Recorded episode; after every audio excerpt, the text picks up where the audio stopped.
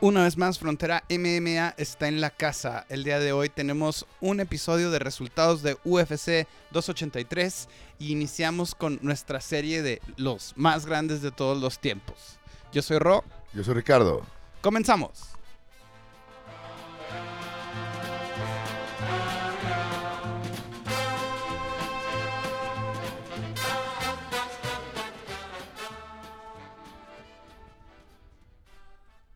Nos vamos de Brasil. Sí, ya, ya estuvo bueno de Brasil. Ya quedé satisfecho de la primer, ah, primer función del año de, de Pepe de números. Pero sí, ya quedé harto de Brasil, ya no quiero saber nada de Brasil por esa, por la tetralogía.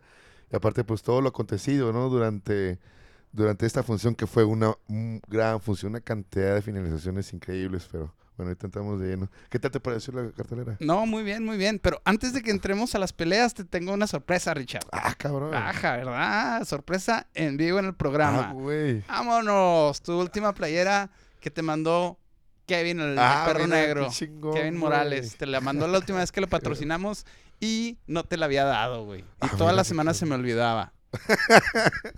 Ah, muy Sí te queda, creo que es güey. L, güey. Ay, güey, qué. Antes era mediana, güey. Es que ya estoy más gordito, güey. Cada vez están más chingonas las playeras del Sí, perro, la ¿eh? neta, güey, está muy chingana, güey. Muchas gracias, hijo. Él le mandamos un saludote al Kevin. Ah, bueno, de seguro, de Jorge nos está escuchando. Muchas gracias, Kevin. Un abrazo, hijo. A ver cuándo nos vemos de vuelta. Sabes que voy a regresar, güey, pero hasta marzo. Muy bien, muy Allá bien. Flatley. Muchas gracias, Ro. No hay de qué, no hay de. Qué Entonces, ahora sí, pues. UFC 283 fue este sábado 21 de enero y tuvo un, un público, pues no tan deseable, pero fue. La verdad, yo creo que fue un, eh, un evento que cumplió bastante bien y una cartelera estelar muy buena. Sí, de hecho, el público estaba bastante hosti- hostil. Ajá. A mí me encantó. El salvajismo de Brasil es para recordarse. Me, me gustó un chingo, pero pues eh, ya ves que al final de Brandon Moreno lo avientan así botellas. Bebidas y lo- y sí, y, y lo... Y realmente todo, lo, todo el mundo lo estaba abuchando a Brandon Moreno. De hecho, que fue de los más abuchados, güey. Él y, e Io- Ior Potieira. Ajá. Sí, por haber vencido a, a, Shogun a Rua. Shogun Rua. Pero me encantó, me encantó el salvadorismo de Brasil. Y aparte, el evento ahí en Brasil empezó como a las 7, 8 de la noche, ponle, y pues terminó a las 2 de la mañana. O sea, todo el mundo ya estaba alcoholizado, güey. Y pues eso como que te hierve más la sangre, ¿no? Y, y aparte ver, de- ver cómo, cómo el público pensó que había ocurrido una injusticia en la financiación de, de.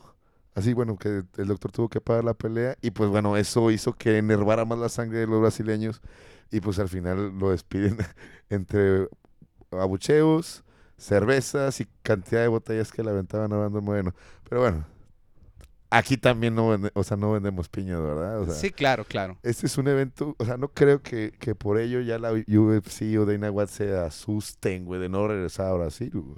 como que el público latinoamericano es diferente y nunca Ajá. vemos público latinoamericano en UFC, solo vemos o los ingleses Sí. o los gringos. Ya tenemos un chingo de tiempo nada más así. O Singapur, cuando fueron a Singapur, que los asiáticos no, no dicen nada, nomás aplauden, sí, no gritan nada. Sí, eh, y también en, eh, en Abu Dhabi, Ah, claro, Sí, que Abu Dhabi, sí, cierto. que son como que muy respetuosos, ¿verdad? También en en ese aspecto. O sea, sí gritan y todo, pero tienen razón, aplauden así. O sea, aquí como que es un. un Es más pasional, más Exacto, salvaje, como güey. tú dices. Sí, es más, más, salvaje, más salvaje. Pues lo que pasó con México, güey.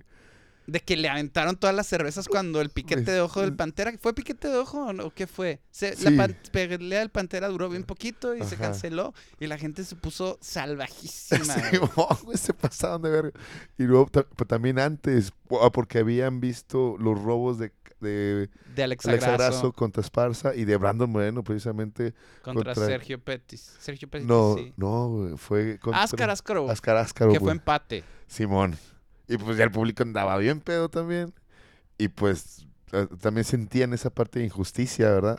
Bueno, y, y regresando. Bueno, ponle, ponle calificación ¿A qué? a la, Em, toda la cartelera. 8.5. Ah, alta, alta. La vista 8, completita. 8.5, Sí, sí, de todo, desde que empezó 15. Desde las early prelims. Ajá, 15, también. 15 peleas, güey. Es una locura, güey. Yo, nosotros pensábamos que se iba a caer por lo menos dos, tres.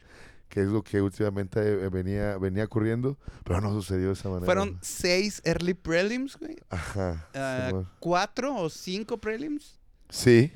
sí, no, sí. no, cuatro prelims. Seis early prelims, cuatro prelims y cinco estelares. Ándale, pues sí. o Ah, sea, sí, estuvieron más largas las early prelims que las prelims. Ajá. No, no, estuvo perfecto. Así me encantó. Te digo que no hubo ninguna pelea que se haya cancelado. Todas las 15 peleas que se programaron, todas fueron las que acontecieron. Nadie de los peleadores quería perderse esta en Brasil. Y pues ya vimos por qué el público es muy, muy pasional. Está cabrón en Brasil. Pero bueno, qué bueno que ya se acabó esa, ese compromiso en Brasil y pues a esperar hasta el otro año.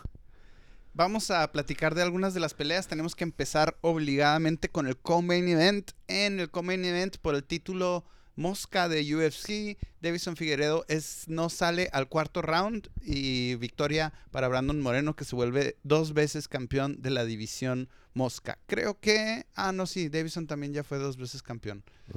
Así que tenemos nuevo campeón mexicano, totalmente afianzado. ¿Te emocionaste? ¿Te pusiste contento? Sí, me, claro, sí estuvo muy cabrón. De hecho, la pelea eh, fue magnífica porque Brandon Moreno. Fue un performance eh, muy destacado que realmente no, no queda en... No deja en calidad de duda lo, lo imponente que fue, o sea, el, el- campeón vigente, Brandon Moreno. Es decir, no dejan en calidad de duda que pues... Que Brandon es mejor. Que Brandon es mejor, que se acabó la, la, la, la tetralogía de esta manera, güey. Ajá.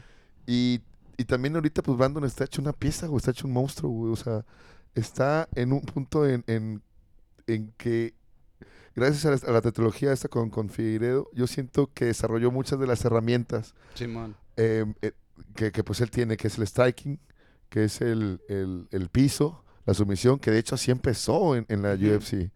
Empezó como un buen grappler, un buen jiu-jitsu, y ahorita evolucionó su, su striking de una manera increíble, güey. Tienes toda la razón. Creo que a lo largo de estas cuatro peleas hace que Brandon suba a un nivel que no tenía antes. O sea, el reto de Davison Figueredo lo asume y lo asume con entrenamiento y con seriedad y por lo tanto su nivel se ve alzado un chingo, un chingo. Sí, o sea, yo lo veo como ya en un punto, en la, como dicen, en the zone.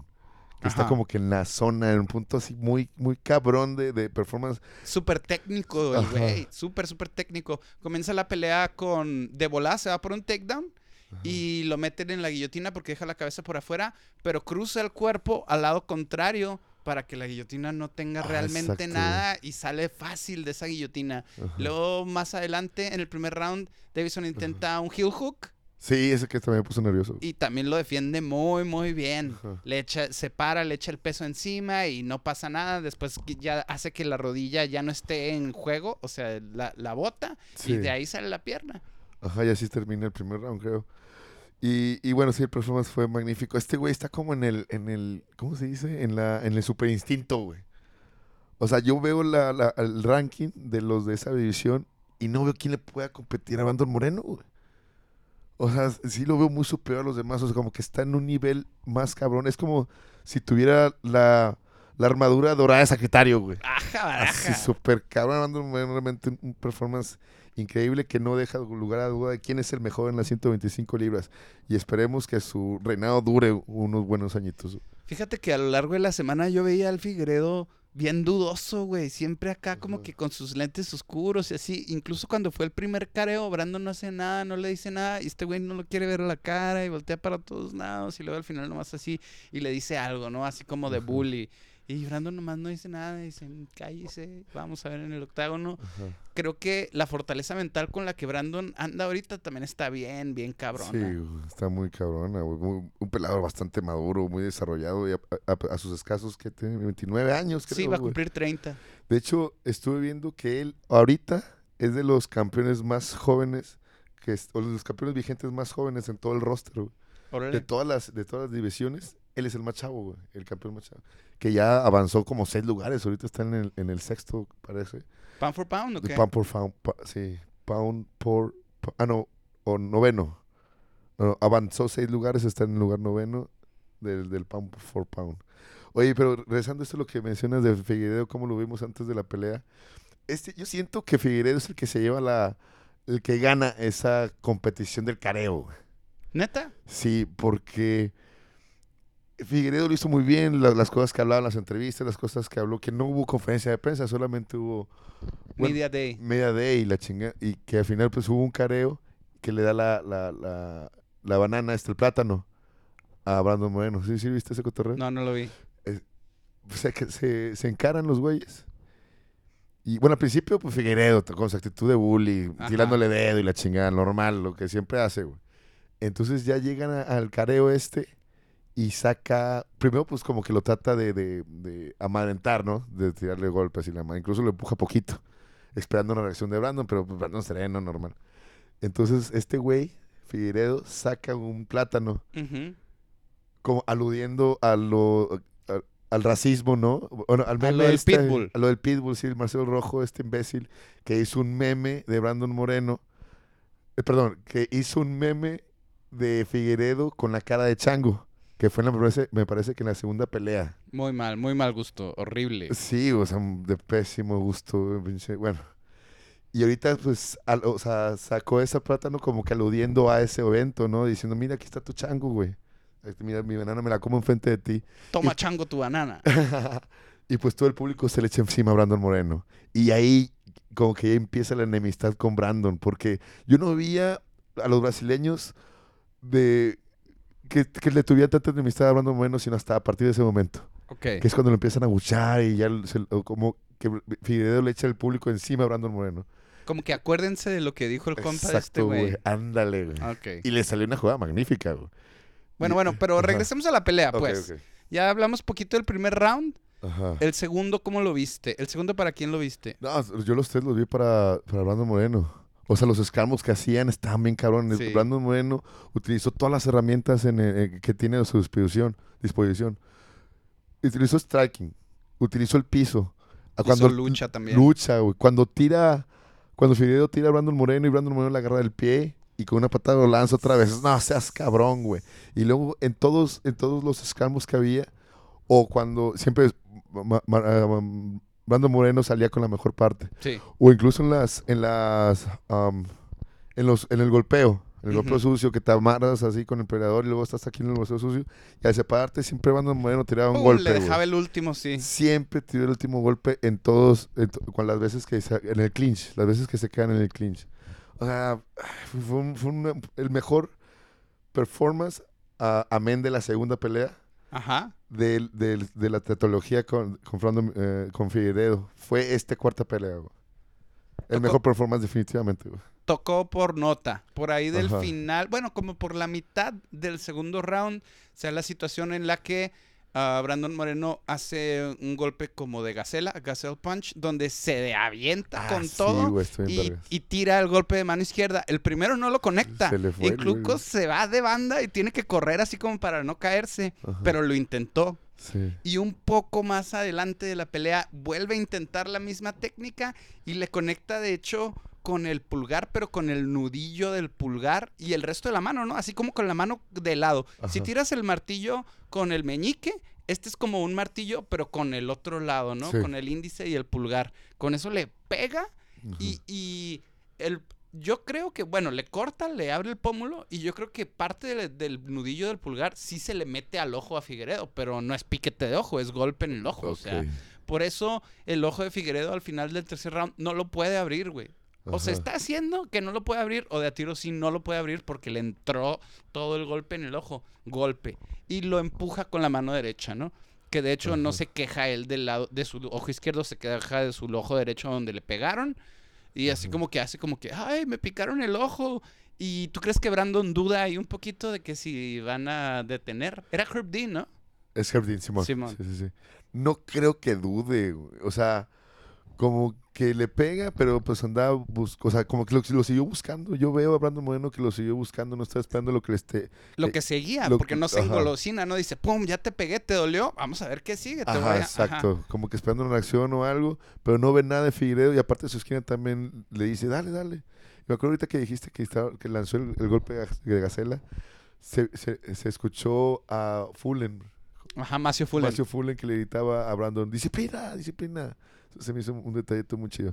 Bueno, regresando acá, Sí, este güey llegó con el golpe este que, que dices que le conectó con madre que le abre el ojo y pues le siguió dando, dando a madres, hasta lo llevó al suelo.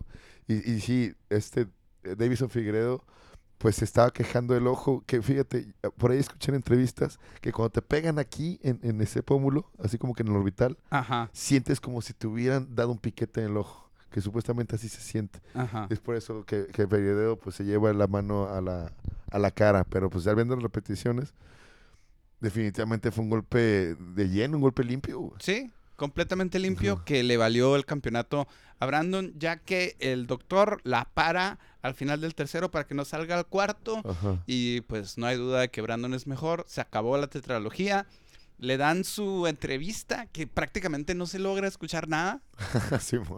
Y al final dice esta frase de Viva México, perros. Ajá. Pero tú crees que la dice diciéndole perros a los brasileños porque fue criticado por eso desde el lado gringo. Hasta Henry Sejudo dijo Sí, que cómo güey. podía decir eso. Pero yo siento que es más así como una expresión mexicana, ¿no? O sea, nos llamamos unos otros perros. ¿Qué onda, perro? No es algo feo acá. Sí, hasta en, hasta en el gimnasio eh, se nos decimos así de que, órale perro, échale, échale perro. Pero yo digo que se lo dijo más que nada a los mexicanos, ¿no? A los mismos mexicanos. Ah, ok. O sea, como que no se los dijo a los brasileños en sí. Sino, viva México, perros. O sea, nosotros los mexicanos.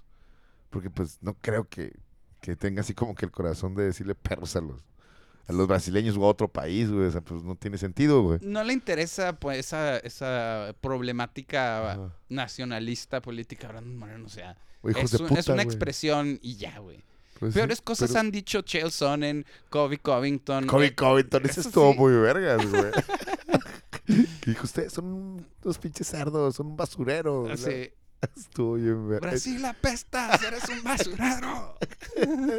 Eso sí estuvo de acá épico, güey. Eso se pasó de ver. Y después de que se chingó a Damien Maya, güey. Güey. híjole.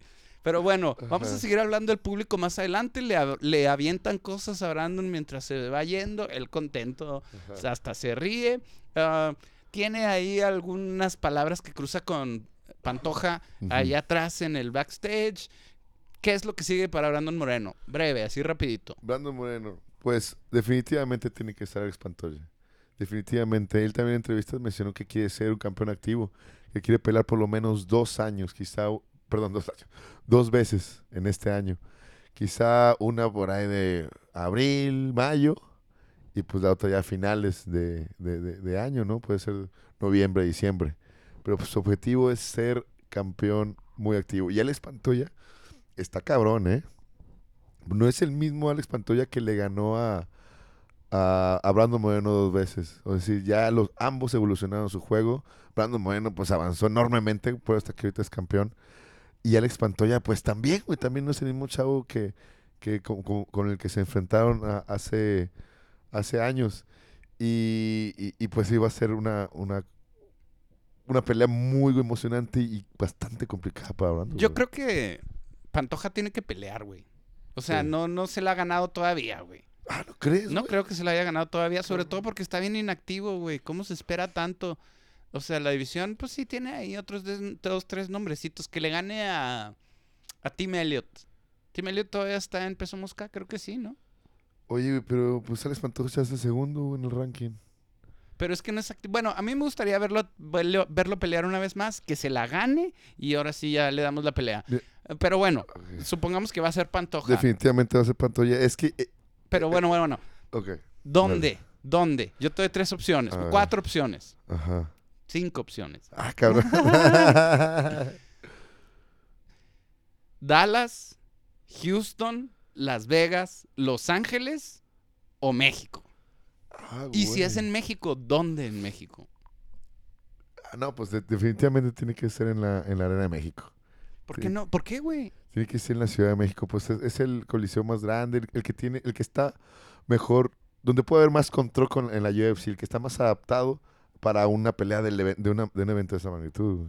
Yo sí me imagino Un un, estadio. un UFC Guadalajara o un UFC Tijuana, güey. Estaría en vergas un UFC Tijuana, güey. Sí, me gusta más un Fight Night, güey, pero bueno. Ah, sí, sí tienes razón, sí tienes razón. Arena Monterrey también Bueno, es donde, do- bueno, donde se eh, dice que está el mejor público de MMA en México.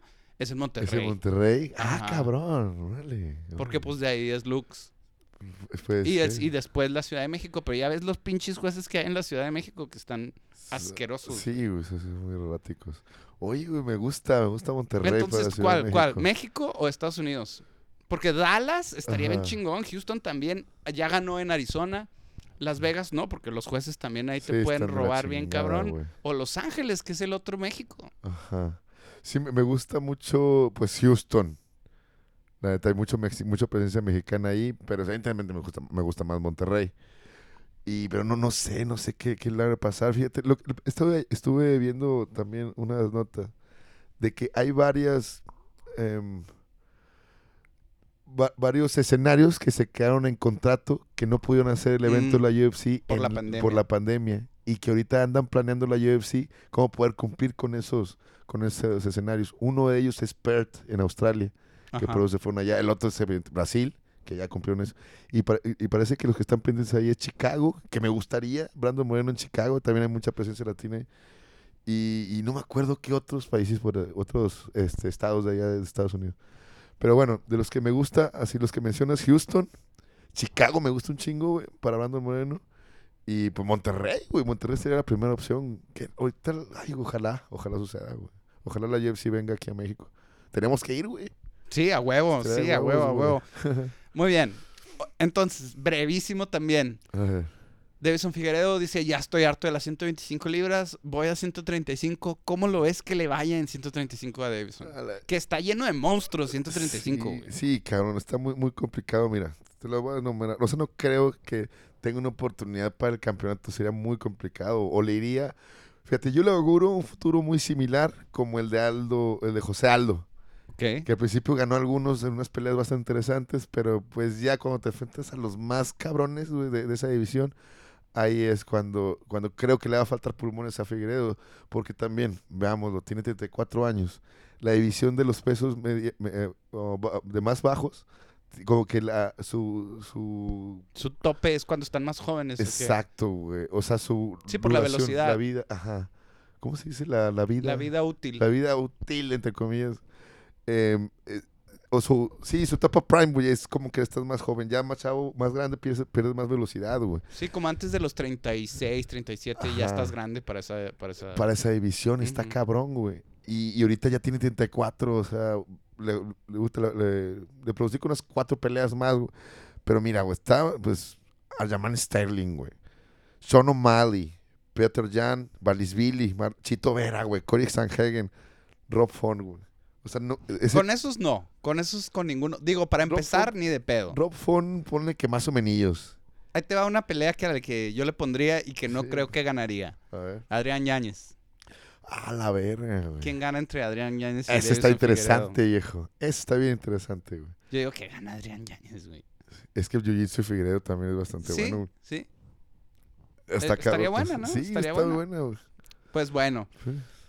Vámonos al main event. Ya de una vez. Ya, ya, ya llevamos un buen rato nomás No de esta pelea y, y hay va- varias cosas que comentar. Árale, pues. Eh, después de cinco rounds, decisión unánime para Sweet Dreams Jamal Hill, que se vuelve el nuevo campeón de las 205 libras contra Glover Teixeira por 50-44, 43. O sea, hay como dos, Ajá. como dos 18 por ahí. Hola, sí, putiza, güey, que le dieron a Teixeira, güey. Putiza, güey.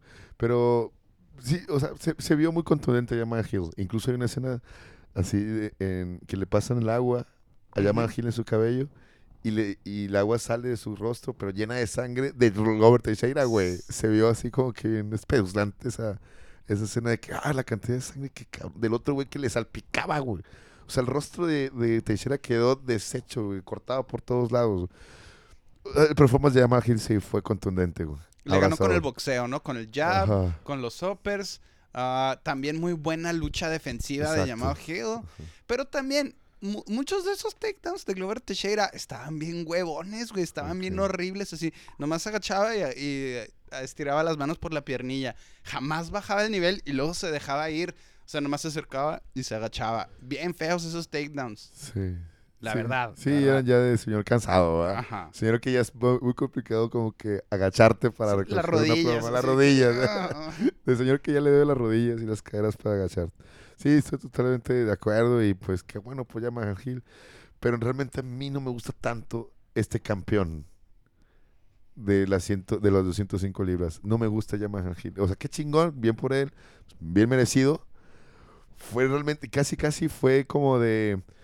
um, Pues una coincidencia, porque, exacto, güey. porque Ankalaev contra Blachowicz terminó en, en no No contest. contest, güey. Exacto. bueno, en güey. empate, no en no contest. Fue como que de rebote le cayó el cinturón, güey. Y qué, qué chido, güey. O sea, está bien, así, así suceden. Así es la vida, ¿no? De repente, güey. Pero pues no creo que dure mucho su reinado en las 205 libras. O quién sabe, güey, igual me cae el hocico, ¿no? Pero la verdad no lo veo campeón. una- o sea, no lo veo defendiendo el cinturón una vez, güey. Con la victoria de Brandon Moreno se le fue el alma a la arena. Así se le fue Ah, el alma al público. Se quedaron pasmados, blancos. Sí. Y se van como a la mitad del tercer round. Se van casi todos, güey. El cuarto y el quinto round, la arena estaba prácticamente vacía, güey. Se veían los asientos, que es bien raro que en, la, que en UFC logres ver los asientos atrás. Quiere decir que son las prelims o algo así, ¿no? Sí. Pero en Main Event nunca había visto eso, güey. Que la gente, claro que eran las 2 de la mañana, ya, ya. Y su peleador estaba claramente perdiendo. Pero no manches, porque no lo apoyan, güey. Eso sí no hubiera pasado en México, güey. Si son las 2 de pues, la mañana y el mexicano va perdiendo, la gente se va a quedar, aunque sea nomás para pistear, pero se va a quedar, güey. Sí, sí, a huevo. Porque pues igual con la esperanza, ¿no? Ajá. Que te puede ofrecer un último round, güey. Un, una, una de María, como decir. Sí, estoy Imagínate que hubiera pasado, güey. Que Glover hubiera sacado el pinche Ave María y luego nadie en el estadio. Híjole. Bueno, la- la arena. La arena, sí, hubiera estado muy triste, güey. De hecho, fue bastante triste porque se retira Glover Teixeira en una arena prácticamente vacía, güey. Y el, y al- el, Alex, el Alex Pereira se le quedaba viendo bien cabrón el llamado Gil, así que. Puta, "Mm. Sigo yo. Simón, güey. Bueno, que pues quién sabe si le den el- el- la oportunidad del doble cinturón a Alex Pereira, güey. Todavía falta, falta ver. Porque también ahí anda, ahí miscuido este Hamzat Shimaev, de que quiere competir por el cinturón. Pero bueno, ya es otra, otra novela. Pero estando lo, lo de Glover Teixeira, sí, pues es una lástima que se haya retirado con una arena casi vacía, siendo que este güey es bien bueno, es toda madre, es súper carismático. Pero no sé por qué, de- no sé por qué no tiene el carisma.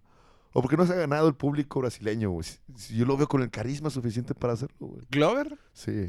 O le falta más, más ser, como, ah, más trash, trash talk. Ajá, más, más marrano para hablar. Sí, güey. o ¿Qué, qué Más hace agresivo. falta? No sé. ah, a lo mejor así Más les gustan. A lo mejor el hecho de que desde hace mucho tiempo ya vive en Estados Unidos. Pero pues, ah, bueno, sí, pero, cierto, pues también güey. Gilbert Burns, güey. También Anderson Silva se fue a vivir a Estados Unidos. O sea, todos cuando ya la rompen se van a vivir a Estados Unidos. Davison Figueredo no, ¿eh? Hasta eso, él sigue viviendo donde mismo. Que ni siquiera es Río, es, creo que Paraná o algo Sí, así. una ciudad más, más, a- más abajito de Río. Oye, sí, pero pues yo lo entiendo ya al grupo, al, al público brasileño, güey. O sea, me hizo en ese, en ese punto sí me hizo un poquito mal agradecido, güey, después de todas las cosas que hizo Teixeira, güey. De que lo, de que se fue a Estados Unidos y luego, pues estuvo como dos años inactivo por el pedo del visado y luego regresa partiendo la mar a todos, güey. Yo, no- yo no entiendo, güey. Yo no entendí ese, ese pedo con estos güeyes. ¿Con quién te gustaría poner a Jamal Hill a defender su título? Pues bueno. E- Está Ankalaev, Ajá. está Prochaska, porque Prochaska también lo perdió. Bueno, no lo perdió, sino que se lesionó y lo dejó ir. Sí. Podría estar Ujú. y podría estar Alex Pereira, por darte opciones. Pues a mí por lo de la, por la novela y por la historia y pues para rescatar el honor de Glover Teixeira me gustaría el Potán, Alex Pereira, güey. Que le den la oportunidad por el doble cinturón, güey. ¿Y cuál crees que le den? Yo creo que va para allá, ¿eh? Ah, estaría chida, Yo, estaría yo chida. que- yo creo que va para allá la, la historia. güey. Ojalá se la den a- a- al, al. Ah, Ya, ya me lo imaginé. Eh, ¿qué, te, qué te parece como para UFC Fight Week en junio, julio? Ajá. Que, defendan, que defienda otra vez Brandon y Jamal Hill. Ah, Brandon bueno, contra pues, Pantocha, Jamal Hill contra Poatán. Y los tiempos están perfectos, güey. Los tiempos sí se dan. Y ahí le metes otra peleita de que sea, para que sea de tres cinturones. Ay, la verga, tantos. Bueno, pues sí. Sí, porque es Fight Week. Ajá. Es International Fight Week. Ah, ok, sí tiene que haber tres, ¿verdad? Sí, pues a me, me- gusta. ah, pues que se puede hacer la Irene de una vez, o sea, que, que se, que se Que ya se concrete la Irene contra Amanda Núñez, güey. Pero es que esa que se me hace que la quieren para el mismo de John Jones, güey. Ah, Se me hace, no sé, que esa va a ser de tres cinturones esa A noche. la virgen, en Ah, marzo, bueno, luego, luego hablamos de eso. Pero bueno, el resto de la cartelera, así rapidito, ¿qué más hubo? ¿Qué te gustó? ¿Quiénes fueron los destacados? Me gustó el performance de dos, principalmente. Gilbert Burns contra Nick Magny, que lo hizo pedazos en el primer round. Ni le pegaron, güey, a No, le pegaron, o sea, lo hizo a la Hamzat Chimaev, güey. O sea, yo digo que Gilbert Burns también ahí está evolucionando su juego después de haber peleado contra, Gil- contra Hamzat Chimaev. Haz de cuenta, yo vi un Hamzat Chimaev ahí también. O sea, el mismo estilo, la misma agresividad y en chinga mandarlo a la verga. O sea, lo comió, güey, Neil Magny, güey. Que Neil Magny no, no es ningún suavecito. La otra vez mencionaste que tiene el récord de, De victorias en Welter. de victorias en welter y que chingos de sumisiones y que un putero de knockouts, güey. Tiene muchos años, o sea, es un Ajá. veterano y ha estado ya durante mucho tiempo en la organización, por eso tiene ese récord. Pero siempre ha estado ahí como que medio alto, ¿no? Ajá. Tratando de dar el salto al top, pero pues, desgraciadamente nunca lo, lo ha logrado. Y sobre todo es un peleador que siempre dice que sí, nunca Ah, se raja. Y le encanta un reto. Por eso ya eh, peleó con Shavkat Rakhmanov, Ajá. ya peleó con Gilbert Burns. No, nunca le dijo que no a la pelea con Hamzat. O sea, es Sí. demasiado valiente para su propio bien. Un Bobby Green, ¿no? Cuenta. Ándale, un Bobby Green. Ok, y la otra performance que también me encantó fue el de Jessica Andrade, güey. Mm, apro- aprovechemos esto de Jessica Andrade para platicar sobre algo que yo quería, que es que tanto la pelea de Glover como la pelea de Jessica Andrade contra Lauren Murphy, a mi gusto, las debieron de haber parado, güey. Ah, ok, ok. Pero gacho, las debieron de haber parado, güey. Sí se me hace... Ah, bueno, esto para mi gusto. Pero ¿por qué no las pararon, güey? Porque esas en cualquier otro lugar del mundo, a mí se me hace que las hubieran parado. güey. En Las Vegas las hubieran parado peladas.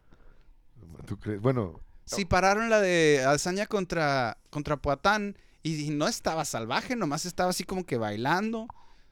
Pues las manos las tenía abajo, güey. Ay, güey, pero estos güeyes estaban sangrando de todos lados y tenían la cara así como pinche, no sé cómo Ya decirlo, está güey. deforme la cara de Lauren Murphy, ¿verdad? Completamente deforme, güey. ¿Eso qué? ¿Eso no cuenta, güey? Y también andaban acá ya todos puteados, güey. Sí, es que Lauren Murphy no sé, o sea, seguía para adelante, güey. O sea, en el intercambio no se rajaba, güey.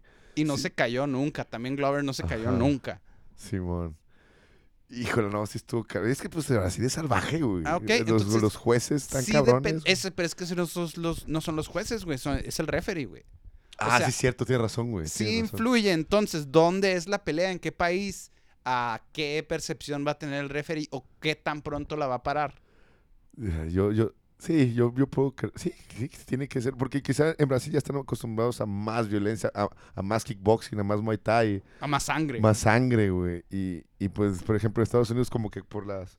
Por todas las reglas, como que cuidan más, un un- protegen más un poquito más al peleador y por todas las demandas y eso, como que sí lo protegen un, un poquito más lo- los referees. Pero habrá, habrá que ver quién era el referee de estas dos peleas. ¿Sí eran brasileños? Ah, se me hace que era Mark Goddard. Ah, no sé si era de las dos, pero se me hace que sí era de las dos Mark Goddard. Pues son gringos, güey. sí, Son parte de la UFC. No, pues entonces. No sé, o sea, el, el público, el lugar, Ah, ok, lo el influye. ambiente, la cultura, ellos, ellos pues sí la, sí la asumen, sí la absorben, ¿no? Y si dicen, nah, pues aquí sí Aquí aguantan un poco. Pues eso quiero cuando vengan a México entonces, no quiero mamadas. Sí, güey. Sí, a huevo, güey. Bueno, pues sí, la cara de Lauren Murphy quedó totalmente así como que muy hinchada, güey. Pobrecita. Pero no creo que para, para, para pararla, güey. Sí, güey, esa, esa pelea le quitó, no quiero decir años de vida, pero sí peleas de carrera a Lauren Murphy, o sea, nunca va a volver a ser la misma, güey. Ya no queda bien después una putiza de esa manera. Y más es la edad de Lauren Murphy, güey. O sea, ya, ya no es una jovencita, güey. Sí, le quitó carrera, pues, peleas de carrera. Estuvo de más, güey. Y eso que nomás eran tres, güey. Tres rounds, güey. Sí, le pusieron una arrastrada horrible. Híjole, güey. Pero bueno, ella dice que agradece que su esquina no paró la pelea. Pero pues eso es lo que ella quiere, así que allá ella. Pero bueno, entonces, Jessica Andrade, excelente performance Ajá. en las 125 libras. ¿Qué tan lejos la ves de pelear por el título? Es 135, ¿no? 25. 125, Lauren Murphy. Ah, sí, cierto, me, me equivoco. Ajá, es 115 niñas, 125. La 125. Yo, a mí me gustaría más verla una segunda pelea contra Weilin. ¿En 115 En o en 115, O güey. en catchweight, en 120. Ok, sí. Sí, estaría, estaría perfecto, güey. Me gustaría más verla ahí, porque ahorita las 125 están un, un poquito, eh, digamos que ocupadas o distraídas con Valentina Shevchenko y, y Alexa Grasso, ¿verdad? Que esta es la siguiente, la siguiente pelea por el título. Pero pues sí, evidentemente en un futuro también me gustaría ver a Jessica Andrade contra Valentina Shevchenko. O le podemos poner mientras para sacar otra contendiente a la francesa Manon Fiorot. A Manon Fiorot, sí, sí, claro. Claro, a, a Jessica Andrade, güey. Algo más destacable de la cartelera. Pues me gustó el performance. Bueno, que los hermanos Bonfin Los dos ganan, ganaron los dos ganaron en su. y los dos finalizaron. Ajá, Uno finaliza a Terence McKinney sí, en el segundo un, round. con un skip knee. Bien chingón, güey. Sí, Y el otro con una sumisión. El sí. más grande, ¿no? Sí, que era del Rick Neck Jokes, sí, sí, fue- los, los- sí, Mataleón, pues, sí. ¿verdad? Y, y pues bueno, ahí vienen los hermanos Bonfin, que eran su debut, creo, güey, ahí en la UFC. Y el otro, eh, pues el, el peruano, Ah, el primerito. el primerito. Marcos Galván, creo, algo así. Sí, sí sé cuál dices. Que pues ahorita llegó con récord invicto y lo mantiene todavía en su, en su gran debut de la, en la UFC. Lo, lo hizo mierda con patadas, güey. Patadas y rodillas, golpes. Está alto, güey, 135 libras. Pues vamos a ver cómo evoluciona en el juego, güey.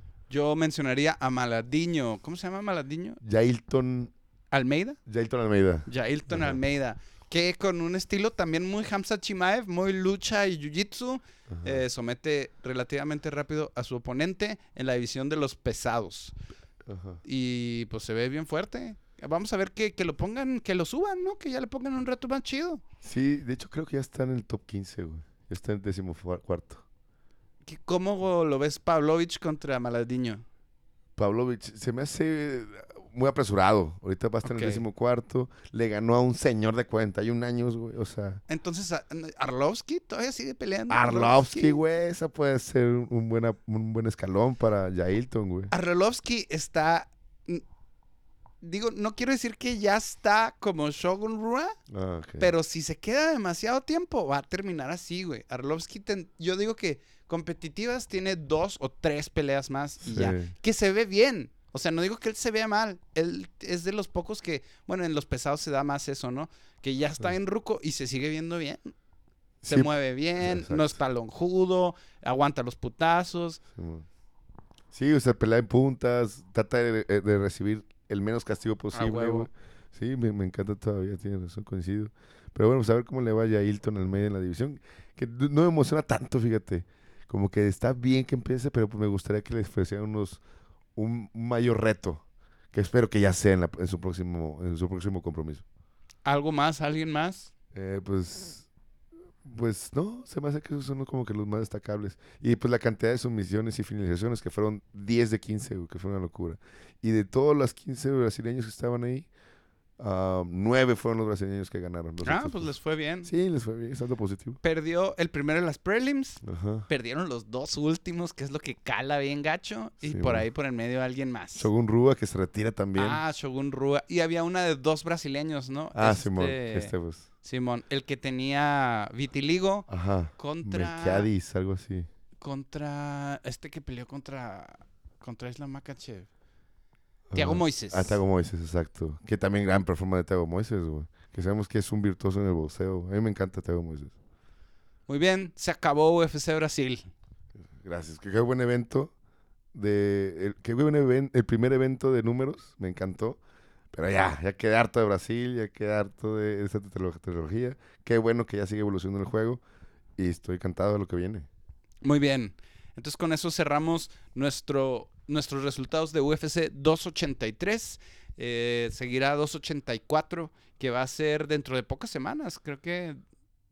Creo que dentro de, de tres semanas.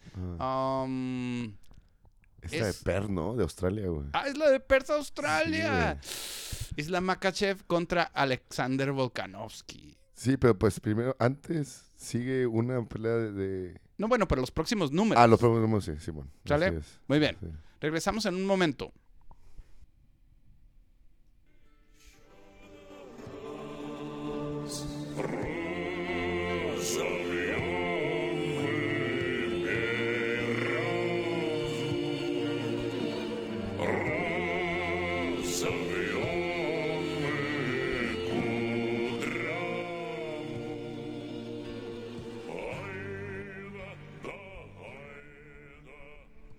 La canción de los boteros del Volga. ¿Eh? Cabrón, ¿y esa? Esa pinche rola es viejísima, güey. Lo usaban, haz de cuenta que tenían que un barco, lo construían y luego lo tenían que meter al río jalándolo sobre unos troncos.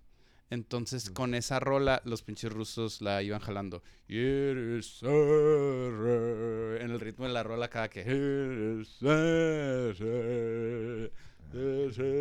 Y es con la que sale uno de los más grandes de todos los tiempos. ¿Cómo no va a haber peleas este fin de semana? Vamos a aprovechar un poquito el tiempo para empezar un nuevo, un nuevo segmento que va a ser del, de los GOATs. A ver, qué interesante. ¿eh? Donde te voy a mostrar unas investigaciones que hago sobre MMA y tú vas a reaccionar. ¿Cómo la ves? Está perfecto, me gusta la dinámica. Y Sí, y sí también que uno aprende, ¿verdad? Uno aprende de estos, de estos eh, peleadores que fueron época o que lo o que lo siguen siendo, ¿no? Y ya pues, pues sí, sí, pues para saber, para conocer un poquito más de ellos, entrarnos un poco más en su vida. es todo. Hoy toca uno de tus favoritos. Ah, cabrón, Ajá. quién. Fyodor Vladimirovich Yemelianenko nació el 28 de septiembre de 1976 en Rubesno, Unión Soviética, Lugansk, de lo que ahora es Ucrania. O sea, que en español sería Fedor Emelianenko. El nombre latinizado o occidentalizado es Fedor Emelianenko, The Last Emperor. el último El emperador. último emperador. ¿Cómo se dice emperador? Em- empe- emperor. ¿cómo? Emperor. Emperor. hijo de Vladimir Alexandrovich y Olga Fyodorova. Algo muy interesante que aprendí, güey, que debería de saber, pero no sabía, güey, es que si te fijas, él es Fyodor Vladimirovich Ajá. Yemelianenko. Su mamá es Olga Fyodorova y, y su papá es Vladimir Alexandrovich. O sea, en los nombres no encuentras el apellido en el primero, sino en el segundo, porque en la convención eslávica usan lo que se llama el patrio- patronímico, que tu primer apellido viene del nombre de tu papá. Entonces, como su papá se llama Vladimir, su primer apellido es Vladimirovich. Ah, ok, ok. Y si te fijas, el, apellido de su mamá es Fyodorova, porque su abuelo se llamaba Fyodor y por eso él se llamó Fyodor. Y, y también sabía algo de que el, el por ejemplo, fe- el, que termina en Irich, algo así. ¿Cómo dijiste que era? Eh, Rovich. Rovich, que es- significa hijo de, creo. Ah, pues sí, Vladimirovich, hijo de Vladimir. Y el- Vladimir Alexandrovich, hijo de Alexander. Y los, y los, los nombres que, o el apellido que termina en Nova es hija, de. A exacto. huevo, a huevo, a huevo. Eh, Vladimir, su papá era soldador y su mamá era maestra. Ah, ok. Tuvo hermanos Alexander, Marina e Iván. Y nació en lo que, lo que ahora es Ucrania, ¿verdad? Ah, cabrón. Sí. O sea, bueno, en ese entonces era República Soviética. Era la URSS. cuando nació Fedor. Ajá. Y pero no se crió en Ucrania, nomás nació ahí y ahorita vamos a ver a dónde se fue. Se Entonces fue. cuando nació era toda la Unión Soviética. Ajá. No, no existía Ucrania. Y bueno. Nació en el 76. Fedor tiene... Ah. Fedor, ya todo, ya todo agringado. Tiene 47 años actualmente. Bueno, este año cumple 47 años. Ok, ok. Muy bien. Es un peleador y político ruso. ¿Va? Ganó cuatro mundiales de sambo y tres bronces en nacionales de judo rusos en cositas así leves, ¿verdad? Es así como que lo más leve. Pero es conocido porque en 2008 él ha sido... ¿Te acuerdas que ahora anda con que, no, dos cinturones y que, ay, qué cabrón es tener dos cinturones, eres la más grande chingonada del mundo? Sí, Bueno, claro. en 2008, Fedor ha sido, Fedor, Fyodor ha sido el único campeón de cinco títulos de MMA simultáneamente. A ver. El peso abierto y pesado de Fighting Network Kings, que es una, que es una, Rings, perdón, que es más conocida como Rings, es una compañía japonesa donde él fue campeón desde 2001 y que en 2008 todavía era campeón. Campeón pesado y de Grand Prix de, de Pride. Y peso completo, que Pride era asiático, pero también había muchos europeos. Y peso completo de World Alliance of Mixed Martial Arts, o WAMA, que era una organización americana. Entonces era campeón en Asia, era campeón en Europa y era campeón en Estados Unidos. A la verga. Cinco no títulos al mismo tiempo. Y luego uno de ellos dices que los tenía desde el 2001 hasta el 2008, güey. Qué locura, güey. Vamos a ver que tuvo una etapa en su, en su, en su carrera donde duró casi 10 años invicto. Ajá. La racha, le vamos a llamar la racha. ¿Va? Entonces, vamos primero con su vida personal. ¿Va? Ah, creció en Stadio Oskol Belgorod, que es una ciudad al sur de Moscú, en un apartamento de un solo cuarto, con sus hermanos y sus papás, con baño y cocina compartidas con otras familias. A los 10 años comenzó a estudiar sambo y judo y decidió quedarse a dormir en el gimnasio. A los 10 años. 10 años decidió, ok. Y pues ahí mejor vivía porque pues no cabía, güey, no mames. sí, pues sí. Pues su padre era soldador y luego pues estaban en la Unión Soviética, o sea, el contexto político estaba muy fuerte en ese Imagínate entonces, las güey. carencias que tenían. Porque todo se iba para el gobierno, güey. Y el gobierno pues repartía esas ganancias para todos y todos parejos, güey. Ok. Eh, sambo, para los que no con- lo conozcan en, en ruso, quiere decir defensa personal sin armas. Y es esencialmente MMA. O sea, es una combinación de striking con lucha, con sumisiones. Esencialmente es MMA. Pero ellos lo hacen con guantes como de MMA, un, un saco como de judo, como un gi, y unos shorts. Y, y zapatos de lucha. Sí, y eso pues ya es un deporte mundial. Va a estar en las próximas Olimpiadas, el sambo. Órale. Que pues los rusos van a ser los mandamás, ¿no? Oro, plata y bronce para Sí, Rusia. mames. Ah, como estaba grandote y no había más grandotes eh, ahí en el gimnasio, su hermano Alexander lo acompañó. Fedor lo hizo que, Fyodor lo hizo que lo acompañara y eventualmente él también se hizo profesional en, en MMA. Ah, su hermano, que pues su récord no está tan bueno, ¿ah? No, pues no, pero Sí, pues pero, también pues, fue está profesional de. MMA. Sí, sí, sí, sí, lo conozco. Después también, obviamente, fue a la escuela. ¿Qué, qué profesiones te gusta que hubieran en la Unión Soviética? Que, que, bueno, eran oficios. ¿Qué oficios te gusta que hubiera en la prepa en la Unión Soviética? Pues, soldadura debe ser uno de ellos, carpintería, quizá, eh, pues, pues dependiendo de la, de la, dónde estaba tu ciudad, pues de seguro la pesca y cosas de esas, ¿no? Carnicero. Carnicero. Cosas de esas, ¿no? Sí. ¿Cuál te gusta para Fyodor? Para pues me late, pues siguiendo la, la línea de su padre, ¿no? De soldador. Soldador, pues casi casi es electricista. Ah, Se graduó en órale. 94 de electricista y de 95 a 97 se metió al ejército, Güey. donde comenzó en la brigada de y eventualmente siguió a manejar tanques. Ah, cabrón. Ahí también estudió y en 97 se graduó de entrenamiento deportivo. Ok, 97. Ah, muy bien. Ya se había acabado la guerra, mun- la guerra fría, ya se había disuelto el... ¿Ya se había caído el muro? Sí, yo creo que sí, ¿verdad? Sí, el muro se quedó como en 89, creo, Ah, sí. 87, güey. Ya, ya era Rusia. Ya, Ya, era ya. puramente Rusia. Entonces se fue al ejército y ahí obtuvo su licenciatura de entrenamiento deportivo. En 99 se casó con su novia Masha y tuvo a su primera hija Oksana, Ah, pero se divorció en 2006. verga. Después se casó con una novia que tuvo también mucho tiempo, Marina, en 2009. Fíjate, con 99, en 99 se casa con Masha y en 2000 debuta como, como profesional de MMA. Entonces ahorita ya fue, fue al ejército, se graduó y la chingada, y luego ya empezó a hacer el MMA. Ah, se divorció en 2006 con Oksana y se casó con Marina en 2009, con el que tiene una hija, Basilisa. Ah, ok. O sea, tiene dos niñas. Se divorció de Marina en 2013. Sí, güey. ¡Wow! ¡Qué la chingada! ¿Y qué, ¿Y qué crees que hizo? A ver, Se regresó con Masha. ¿Neta? Sí, güey. Sí. Entonces, eso es lo poquito que sabemos de la vida personal de Fyodor Vladimirovich O Yemelianenko. sea, le gusta tanto el, el matrimonio que se casó dos veces. Ah, sí, claro. Es, es religioso, Fedor. ajá, Fyodor. de es católico. Pues sí, allá son.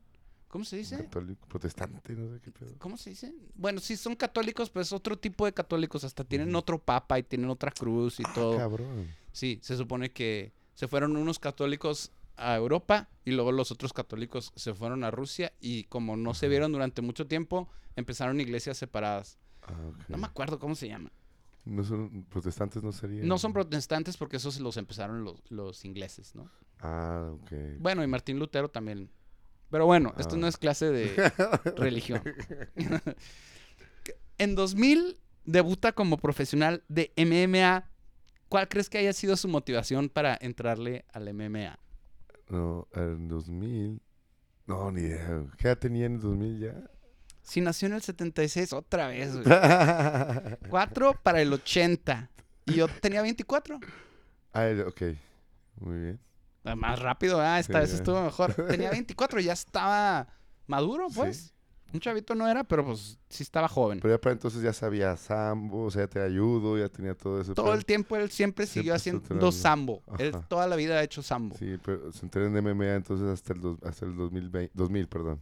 Antes de, de entrenar a MMA fue cuando ganó sus cuatro Sus mundiales cuatro, de, de sambo y sus tres bronces en Ajá. nacionales de judo en Rusia. Ok, entonces, ¿qué, qué? No, no, no, ni idea. Su motivación, no tenía dinero. Ah, No tenía dinero y se metió al MMA para, para ganar un poquito de feria. Y gana su primer pelea en el round 1 con guillotina a Martín Lazarov. Después, ese mismo año, como que le gustó la feria y peleó cinco veces en ese año, en total. Con un récord de cuatro ganadas, una perdida. Haya, pe- haya perdido en ese año. La última de ellas fue la que perdió. O sea, ganó las primeras cuatro peleas del 2000 y la quinta la perdió contra Tsuyoshi Kosaka por Doctor Stoppage en el round 1. Madre mía, puse una putiza. En el primer round. Entonces- un japonés, ¿o no? Un japonés por... Sí, un japonés. Ajá, Y ahí es su 4-1.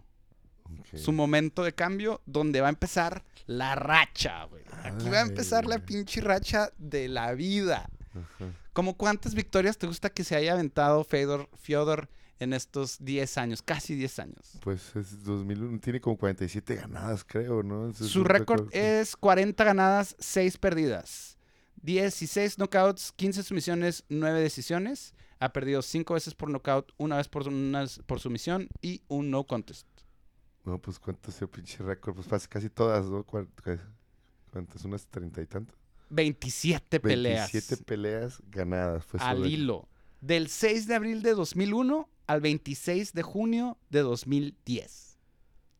Empezó en esta organización que te digo, Rings, y terminó en Strikeforce. Fíjate, um, fue las siguientes organizaciones: Rings, Bulldog, Wama, Pride, Strikeforce y Affliction. Ok. En todas esas peleas obtuvo cinco decisiones nada más. 13 sum- sometimientos y 8 knockout TKOs. A todos los, casi todos los, los, los hacía pedazos, todos los terminaba, todas las peleas. Casi todas las peleas Nada las más terminaba. cinco se fueron a decisión. De su, de su récord es el es el 25%. Todas las demás las, las finaliza. O De, de todas sus ganadas, pues. Ah, Menos del 25% porque son nueve decisiones. Y contra muchos nombres, algunos de ellos los conocemos, ¿no? Porque obviamente llegó esto ya como hasta el 2010, casi casi. Sí, Brett Rogers, Andrei Arlovsky, claro. Tim Silvia, Matt Lindland, Mark Hunt, Mark Coleman, Antonio Nogueira, Kevin Randleman, Semi Shield. Fíjate, de ellos, que fue con los que peleó, 11 estaban en el top 10 del mundo. Cabrón. Y con dos peleó dos veces. Ajá. O sea, de los 27, 11 eran top y, bueno, top 10 del mundo y fueron 13 peleas contra top, top 10 del mundo. Mames, cabrón. O sea, peleó con lo mejor de lo mejor en ese, en ese año. en Como esa que década. la mitad en esa racha, o sea, la Ajá. mitad de la racha fue Mm. contra, como que subiendo después de que Ajá. perdió así como que haciéndose nombre y luego la otra mitad fue contra Puro puro top. Top, güey. Y pues ese es, ese es el momento en el que Fedor llega a su, a su máximo punto, ¿no? Y Y- alcanza la fama mundial. Y es cuando yo empiezo, me acuerdo que es cuando lo empezaba a ver en YouTube, que YouTube apenas empezaba, ¿qué año fue, güey? Cuando empezó YouTube, 2000, Como 2002. 2007, ¿no, güey? No, te creas, sí, después, porque 2005 fue cuando salió Turbo. Ajá. Ahí no había YouTube, güey. O sea, ah, mira, no mames. Entonces fue como 2007. O más adelante, güey, ¿no? Yo creo que sí como 2007 porque empezaba Facebook, güey, estaba el Sí. MySpace. No te creas, yo creo que sí ya había YouTube. Ponle que 2005, 2006. Ok. Ya, eh, ajá. Y ahí, como que los videos no eran, em, no estaban tan, ¿cómo se dice? Tan candadeados, güey, tan censurados. Ajá. Y pues yo empezaba a ver como que peleas así en ratitos que tenía chance de, de ver YouTube, así que en los, en los cafés de internet y la madre. Y luego yo veía un peleador de que, ah, mira, este güey no le han ganado a nadie. O, y todo, todo empezó con el, con el cabrón que acaba de morir, güey. Pinche, que se, las, las peleas de la calle, güey. Que se hacían los Ah, patios. claro, claro, el Kimbo Slice. Kimbo Slice, así como que empezaba, fue de los primeros que vi. Y luego veía, ah, mira, ese no, no le gana de nada. Y luego veía otro. Y luego veía otro, así de, la, de, de otras organizaciones. Y luego empecé, me salía en el buscador de Fedor en mi elenco. Y luego veía que peleaba, y luego que peleaba. Y luego no, no perdía, y no perdía, y no perdía, y nunca perdía. Y dije, ah, cabrón, este güey, ¿dónde salió? Y fue cuando empecé a conocer a, a Fedor en mi- en mi elenco en ese, en ese entonces. En su rachita esa que, que dices, ¿no? De Que- 10 años con el rachita de 27 peleas sin perder, güey. Simón, que es cuando supongo que casa la fama mundial, ¿no? ¿Te acuerdas que dijimos que Francis Ngannou debería de haber de buscar ganar todos los cinturones que pueda? Pues este güey sí lo hizo. Este. Cinco títulos simultáneamente Ajá. en, en tres organizaciones diferentes. Y en diferentes continentes, ¿no? Dices En diferentes Europa, continentes. Asia, Y uno de peso abierto. Bueno, él era pesado, así que el peso abierto pues realmente Se no le pelaba, afecta. Esa racha pues mágica, ¿no? Yo me acuerdo mucho de la pelea contra Kevin Randleman, Ah, claro, güey. donde Sí. Randleman lo, le hace un suplex, güey, lo levanta y le hace un suplex. Ajá, Y el Fedor se come el suplex y se levanta como si nada a tirar chingazos, güey. ajá. Neta, pocos juegos tan completos como lo de- los de este cabrón. Hay una, hay una cita muy cabrona que dice Bas Rutten. Bas Rutten fue un holandés, bueno, todavía está vivo, es un holandés que fue campeón de Pancrase y fue tan de los primeros campeones pesados de UFC también. Dice, si le das el brazo, te va a hacer un armbar. Si le das la pierna, te va a hacer un leg lock. Y si le, y si le pegas, te va a noquear. A la verga. O sea, es impresionante Fedor, no le puede hacer nada. te- tiene un juego completísimo. O sea, no Ajá. puedes decir es que no, es que este güey es luchador. No, es que Sí. este güey es striker. Tenía todo, güey. Tiraba unos pinches cruzados acá como de boxeo ruso bien chingones. Bien luchaba agresivo. bien cabrón. Era bien agresivo. No mames, una chingonada de peleador, Y güey. nunca retrocedía, siempre, o sea, te atacaba con el volumen, ya te tenía, o sea, te pegaba con mucho odio, güey, yo me acuerdo, güey. Cómo se lanzaba esos golpes con chicos de odio, y dije, verga, güey.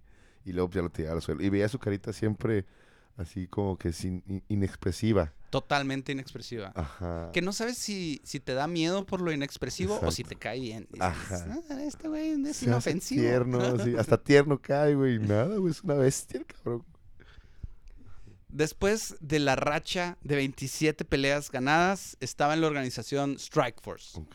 Sí, él estaba en Strikeforce y viene un mal año para Fedor, donde pierde tres peleas al hilo. El primero en vencerlo después de esta racha es otro de los más grandes que ha habido en la división de los pesados, hay que decirlo, aunque no me caiga muy bien, Fabricio Verdún. Parece, um, Ok. Entonces, Strikeforce no, no, le, no le tan bien, ¿no? Supongo.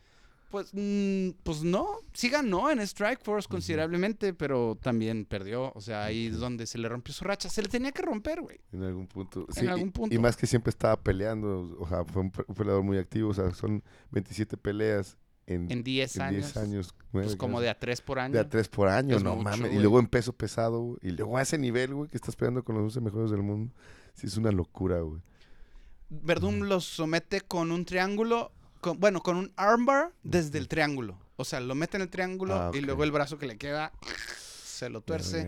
Y es icónico también ese momento. Como es icónico cuando ganan estos, también es así como que, no manches, ya perdió. Como el pinche Barcelona ese que ganaba un chingo. Ajá. Del, Del Letoy, Messi y Ronaldinho. Ajá. ¿Sí era Ronaldinho? Sí, Y realmente. Márquez también estaba en ese equipo, güey, que no mames, y Puyol, Sí, que ganaba y ganaba y ganaba y ganaba y ganaba, el de Guardiola, ya. que hasta caía gordo y ya. Jugaba bien bonito, pero ya caía gordo. Pues así también es icónico cuando, cuando pierde Fedor. y pierde tres al hilo. Una con Verdún, una con Antonio Bigfoot Silva. ¿Te acuerdas del Bigfoot? Ah, esa sí la vi, güey. Estuvo bien culera, güey. Esa, sí, una güey que tenía como que gigantismo, ¿no? En Simón. madre. Sí, que le pega bien, bien culero, me parece que fue en el segundo round. O sea, que en el primero le pusieron una putiza a Fedor, güey. Y luego ya estaba grande en ese momento, güey. O sea, ya, ya tenía sus, sus añitos, me acuerdo.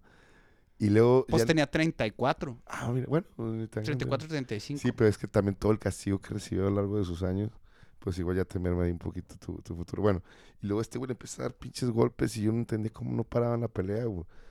Se, te- Como que se acabó con Doctor Stoppage. Sí, como que ahí respetaron mucho la, la, la, la carrera de, de Fedor, pues. Todo su el récord de Fedor lo respetaron un chingo. Para no pararla. Ajá, para no pararla, exacto.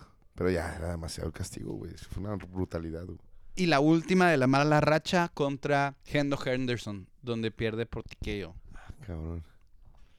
Dan Hendo Henderson le ganó entonces en 2011.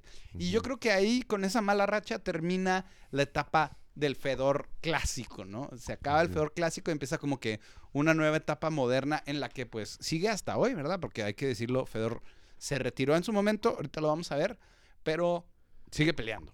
Sí. La, Fede- la etapa moderna de Fedor la vamos a considerar desde el 2011 hasta hoy. Ah, cabrón. O sea que estamos en 2000 pinches 23, güey. Estás cabrón. Y todavía va a pelear a sus 47 años. Ajá. ¿Cómo te gusta que le haya ido de récord en, en estos últimos ah, 12, 13 años? Pues ya igual no te, ya había perdido tres seguidas. Ya no pelea tanto, ¿verdad? Ajá. Ya no va a pelear tres veces al año, va a pelear una vez al año. De hecho, son un total de 11 peleas las que ha tenido. Desde el 2011 hasta el 2023. O sea, como mames. menos de una por año. Pero como que ya son bastantes. Y, y bueno, ah, pues no sé cuál sería el récord. güey. 9 y 2. Ah, güey. Está bueno, ¿no? Está chingón, güey. No mames. En cuatro organizaciones. M1 Global, Ah, ok. de la cual se volvió copromotor, es decir, codueño. Ahorita vamos a ver que eso está muy interesante. Rising, la organización asiática, que creo que es japonesa. Ah, EFN, que es en lo que se convirtió Rings. La anterior se convirtió en EFN, que se llama Fight Network. Y Bellator, que es donde está ahorita. A ver, güey.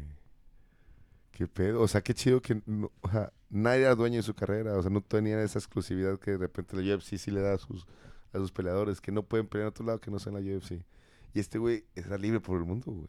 Peleó en un montón de organizaciones, yo creo, en todas, menos en la UFC.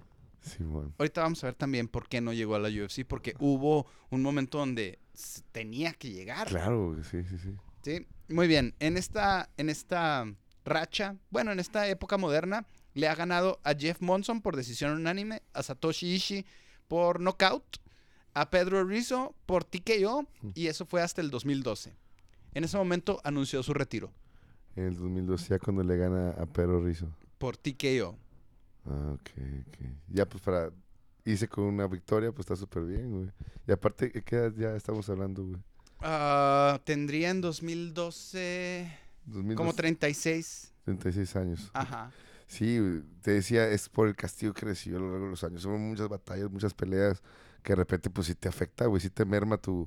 tu, eh, tu ah, ¿Cómo se dice? Tu tiempo de, de, de, de- seguir peleando, de seguir activo, güey. O sea, está cabrón, güey. Demasiado, demasiados golpes que, sufrió, que absorbió durante toda su carrera, güey. Es una locura. Y si era parte de su estilo, ¿no? El nunca rendirse, el tener un chingo de corazón en el que, aunque pareciera que andaba perdiendo, como con Kevin Randleman, que le hacen un suplex, el güey se levanta y le sigue. Sí. Es algo de lo que, de lo que hay que destacar. Ah, dura retirado tres años. Ah, ok. Regresa en 2015 en Rising contra Sanji Jaideep, que es un, un hindú. De hecho, yo me acuerdo de, de ver esa pelea del regreso de Fedor contra Singh Jaideep. Ujú. que fue un flan. O sea, la neta sí le pusieron un penal para que regresara. De ahí le gana por decisión unánime a Fabio Maldonado, a Frank Mir por TKO. Estas ya están bien recientes, o sea, estas sí, Sí. me acuerdo de ellas. A Sonnen por TKO, a Ah, Rampage por. KO y la última que ganó el 23 de octubre de 2021 por KO a Tim Johnson. Solamente perdió dos veces. En 2017 contra Matt Mitrione Ajá. que creo que fue en el Grand Prix de, de Heavyweight de De Bellator. Bellator, sí. Y contra Ryan Bader por KO. Que esa la vimos el Sí. 26 de enero de 2019. La vimos en mi casa, ¿te acuerdas? Sí, sí. Tú estabas bien emocionadote. Que fuera el Grand Prix también, güey. Que era como las semifinales, creo. Simón. Y valió verga, güey. Sí, Fedor, güey. Sí me, se me rompió un poquito el corazón. güey. Y esa vez lo noquean relativamente rápido. En el primer round, primer como round. que le dan un golpecito que le roza la 100 y ah, se marea y luego ya, pum, pum, pum, Ajá. le ponen sus chingazos y, y pierde. Tiene una exhibición muy interesante contra Gegard Mousasi en 2009. Gegard Mousasi, el campeón medio de Bellator, por la que pues gana con sumisión armbar. Ganó Fedor. Por su porque está más pesado, aparte. Sí, ¿no? pues sí, en peso libre. Ajá. Ahora sí, ¿por qué crees que Fedor no peleó en UFC? Porque, supongo por porque le iban a quitar la libertad de pelear con otros con otros peleadores y, y perdón con- en otras ligas otras compañías Eh, pues más que nada eso no o sea ya sería esclavo de, de esa compañía Lorena esclavo prácticamente de, de la UFC Mm, algo así a la Francis Engano. ajá exacto Mm, muy interesante. Pues sí, sí tienes razón, fíjate. Fedor y su manager Vadim eran promotores de M1 Global, que era muy famoso en Europa. Vadim o sea se llama como el Vadim Nemkov Sí, pero no es Vadim Nemkov. no tiene nada que ver con Vadim De hecho, creo que es Vadim Finkelstein. ah es coincidencia que los dos se Sí, se ha de ser un- como Esteban en, Ah, sí. en Rusia, ¿no? O sea, nombre común, güey. Sí, bueno, los dos eran copromotores de M1 Global, es decir, tenían como que su promotora, su compañía, su liga, por así Ah, decirlo. vale, vale. Entonces, querían copromocionar las peleas de Fedor en UFC, M1 Global y UFC. es como si fuera la LFA y, o la, U- la UWC, pero con UFC, algo así, que, que, el- que el M1 Global sea parte del universo de UFC. Sí, como ahora hubo la de Bellator contra Rising. Ah, ok. O como por ejemplo en el boxeo hay de que va a pelear el Canelo y es Canelo Promotions presenta en copromoción con Top Rank Canelo contra Bivol. Ya. Así, algo similar. Ajá. Lo que quería la UFC. ¿Tú crees que la UFC nunca ha hecho esto? No, no, yo creo que no. Pues fíjate que ya lo habían hecho una vez, güey.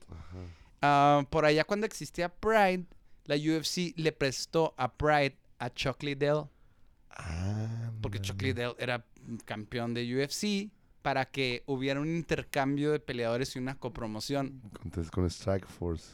con Pride, digo, con Pride. Pride. Ajá. ¿Y qué crees que le dio Pride a UFC? ¿Qué le dio? Nada, güey.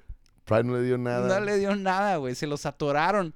Entonces, desde entonces, la UFC dijo, no, no volvemos a hacer copromoción con nadie. Entonces, Ajá. eso fue lo que ellos argumentaron para no querer, no querer copromocionar la pelea de M1 Global para que apareciera Fraser en UFC. Ajá, ok. Porque les había ido mal con Chuck Liddell.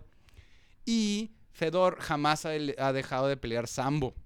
UFC quería que no peleara Sambo. Cabrón. Fíjate que ahora es común que los veamos hacer jiu-jitsu, güey. Ajá. Es lo único que les dejan hacer, ¿no? No les dejan boxear, no les dejan hacer kickboxing, o sea, en otras ligas, pero Sí. jiu-jitsu sí los dejan hacer, güey. Este güey quería hacer sambo, nunca ha dejado de hacer sambo, UFC no quería hacer sambo. Pero, pero, pero, pero, en una entrevista hace pocos años, Fedor soltó la sopa y Vamos, dijo cabrón. que la razón principal por la que él decidió no ir a UFC Ajá. Porque quería ir a UFC fue el comportamiento deshonesto de un Dana White. La verga. A ver, qué pedo. ¿Por qué? bueno. Porque porque se dio cuenta que Dana White le había mentido a la prensa sobre las ofertas que Fedor estaba recibiendo como una táctica para hacerle presión, que es algo que Dana White siempre hace, güey. Sí, sí te la sabes que el güey eh, dice que hay peleas cuando la pelea todavía no está firmada para ponerle presión a los peleadores y que la tengan que firmar. Así como le, le pasó a Pablo Costa hace poquito, güey. Ajá. así lo hace de que le dice a los periodistas, no, sí, esta pelea ya está. Y nada, que no está. Para que el peleador se sienta así como que, ay, güey, yo lo tengo que firmar porque este güey dijo que ya está. Y según esto, él no es, o sea, es la prensa la que, la que se avienta ese rumor. Pero en realidad, el rumor sale de él entonces. Entonces, el rumor que Ah. soltó con Fedor era de que, no, ya le hemos ofrecido un chingo de feria y le hemos ofrecido varias veces y no, lo estamos corteando un chorro, pero este vato no quiere. Como también ahora que dijo que Francis Ngannou quería pelear con, con peleas peladas, Ah, con oponentes peladas y que por eso no se quedaba en la UFC. ah, O sea, esas, esas mames, cositas que se, que se güey. avienta. Entonces, el comportamiento deshonesto no le gustó a Fedor. Ajá. Y dijo, si este vato es mentiroso, yo no quiero trabajar con él. Verga, güey. Chinga madre. Otras de las cosas que dijo en esa, en esa entrevista. Arruinando la UFC, güey, desde momentos atrás, güey. Fíjate, qué loco. Es, y qué bueno, qué bueno tú que haces. O sea, que la, la UFC ya no va a extrañar a Dana White si se va, güey. No, güey. Necesitamos que se vaya para que haya una evolución en- ahí en- dentro de- del deporte, dentro de la organización. Yo soy de la idea que si se va, muchas de las cosas que están mal en la organización, Ajá. a lo mejor mejoran, güey. O sea, que son injustas, pues. Exacto. como que no les pagan suficiente, como que no tienen eh, seguro de vida, bueno, seguro de salud permanente, Sí. muchas cositas así tontas, ¿no? Como que son, son contratistas externos, pero los tratan como si estuvieran contrato de exclusividad. O sea, en el momento en el que se vaya Dana White, muchas de esas cosas van a empezar a cambiar poquito a poquito. Ajá.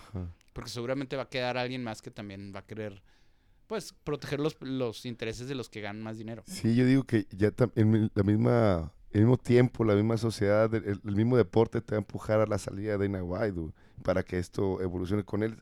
Va, va a seguir siendo un, un dinosaurio, güey. Va a seguir siendo un dinosaurio y va a estancar la, la organización. Y lo, se los van a comer, güey. Bueno, pues, pues a, a ver qué sucede con este güey. Pero fíjate qué loco, güey, pues, Qué loco esto, güey. Desde entonces ya era deshonesto el cabrón, güey. Le jugó choco al Fedor, güey. Eso sí, eso no está cabrón. Y, y hay que decirlo, o sea, el Fedor sí es bien, bien, pues bien tradicional, güey. Ajá. Súper, súper tradicional. Es bien religioso. Ha declarado que no le gusta para nada el MMA de mujeres. Ah, también como tí- como Sí, ese, ese estilo.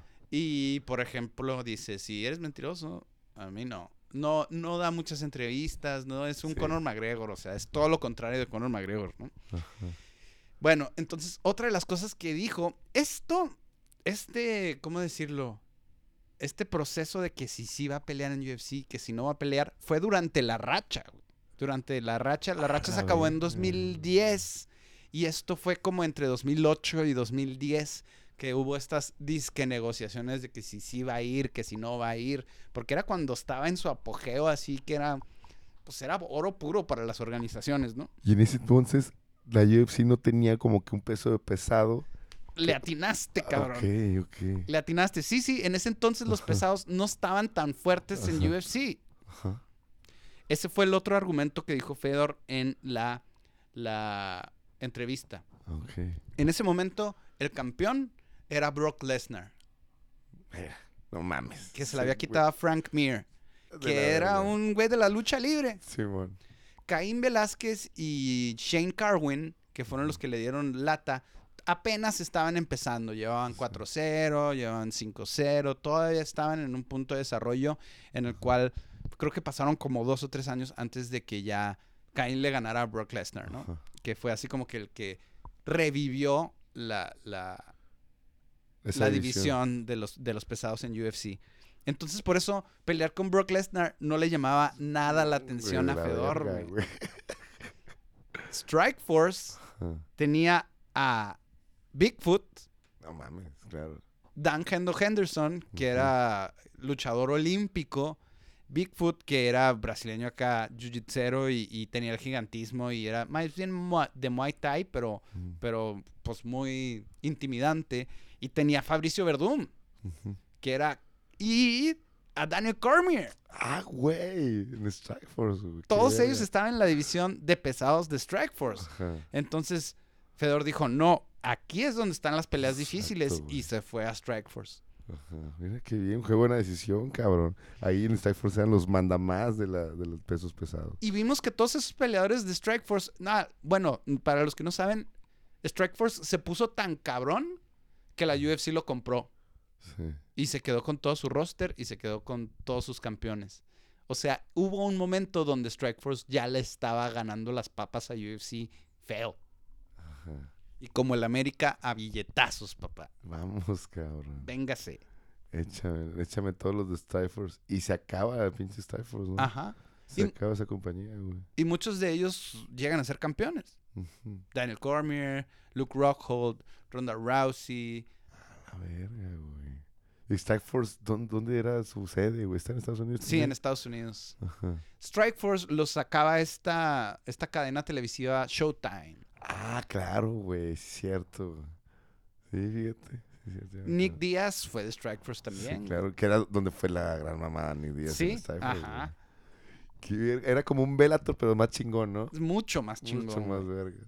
Qué emocionante, güey. De hecho, el señor que hizo Strikeforce es Scott Coker. El, El que ahora Bellator, es de. Híjole. Que por ahí dicen que no le caen bien los mexicanos a, a Scott No Coker. mames. Que por eso no hay mexicanos en Bellator. Ah, sí, cierto, no, no hay, güey. Ah, mira, qué culero, güey. Qué culero vato. Pero bueno, esa es toda la historia de Fedor. Ajá. ¿Cómo definirías tú su estilo de pelea? Ah, pues sumamente agresivo, güey. Esa es la palabra que se me viene a la mente cuando veo a, a- a Fedor. Agre- Agresivo, presionando, nunca da un paso para atrás. Siempre está presionando a madres con su volumen de gol su volumen de golpes. Y pues el sambo, ¿no? Al, al momento de tirar es un virtuoso. Al, de- de- al momento del derribo, porque entra con los golpes y luego lo derriba. Es una locura, Fedor. Era, era un virtuoso para el deporte, güey. Estaba muy, muy potente, muy agresivo, güey. No, no sé, salvaje, güey.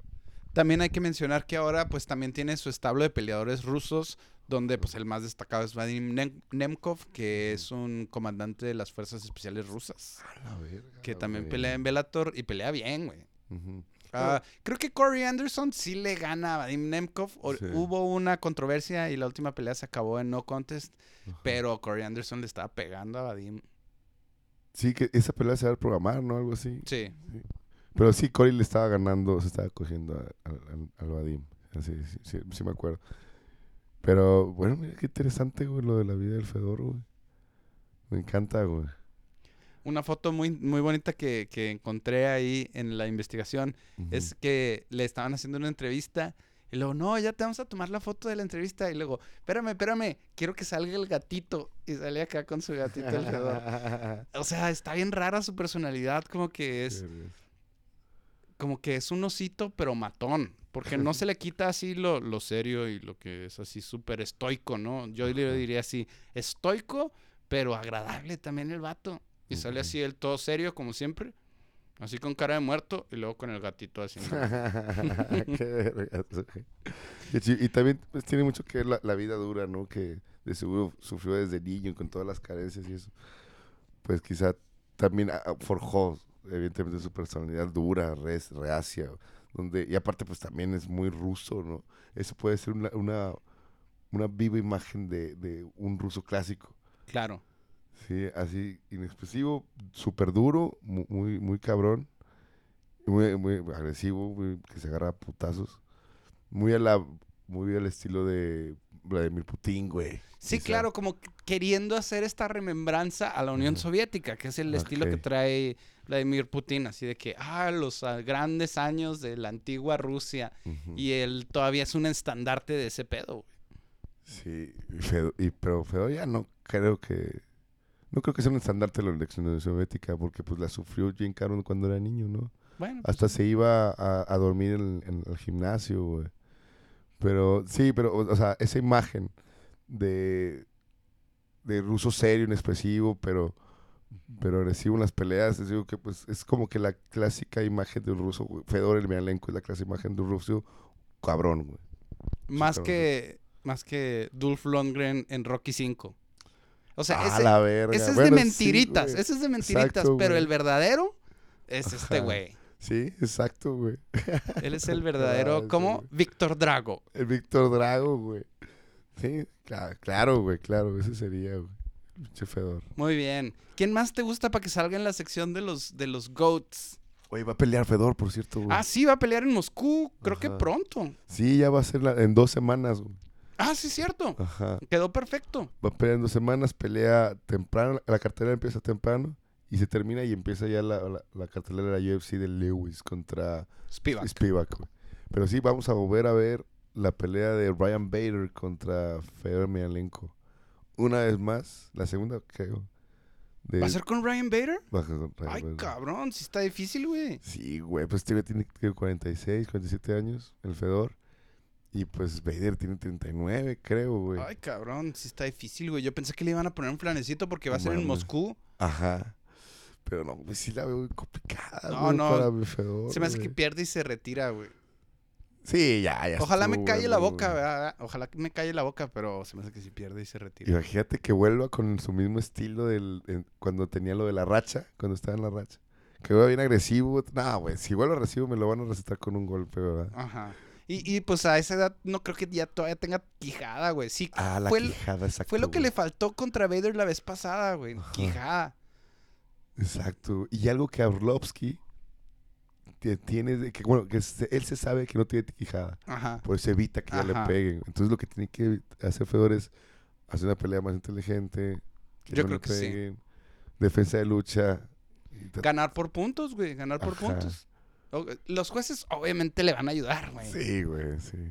El referee también, y la madre. güey. ¿Sabes quién también va a pelear pronto? Que es un- otro que podría estar en los GOATs y que tampoco está en UFC.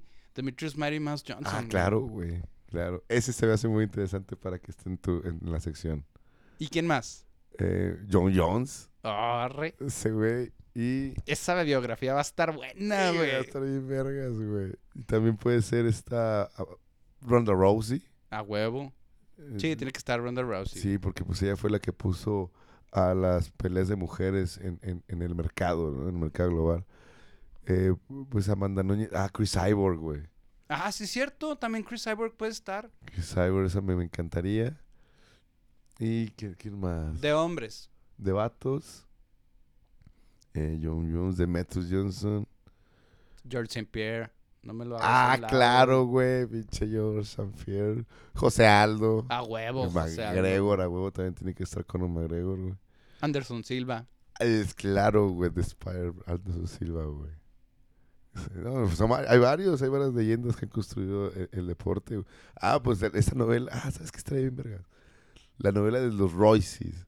Ah, esa está buena, güey. La dinastía. La dinastía Gracie. Royce. Gracie, güey, porque, ah, sí, la dinastía Gracie. Porque unos son, es odiados y queridos por, por muchos y otros odiados por otros muchos, güey, otros bastantes. Y van a ser como 25 cabrones. Y están turbios, güey, porque fueron culeros, güey, contra los japoneses y otros güeyes. O sea, tienen su pasado turbio los Gracies, güey. ¿Cómo de qué o qué? De que, pues ellos, se- o sea, ellos se, decían los mejores del mundo, pero que tenían, te- pero unos japoneses decían, no, pues tú me la pelas, güey. Y ellos sí querían pelear con los japoneses, pero con las reglas de los Gracies. Mm. Y ahí hubo pedos entre, entre ellos, güey.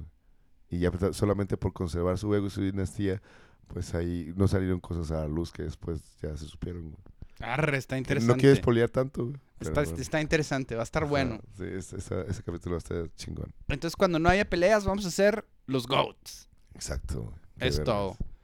Bueno, pues entonces nos vemos la próxima semana para un episodio más de Frontera MMA. ¿Sale, Richard? Sí, para analizar la siguiente pelea de...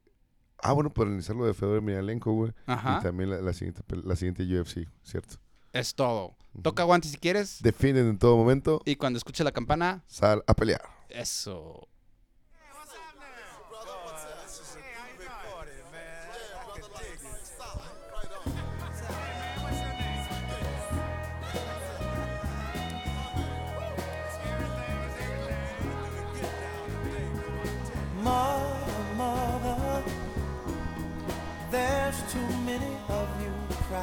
Pues nomás un cotorreíto, Richard, así tranquilo, güey. Brother, brother, brother, ya relax. There's far too many of you die. You know.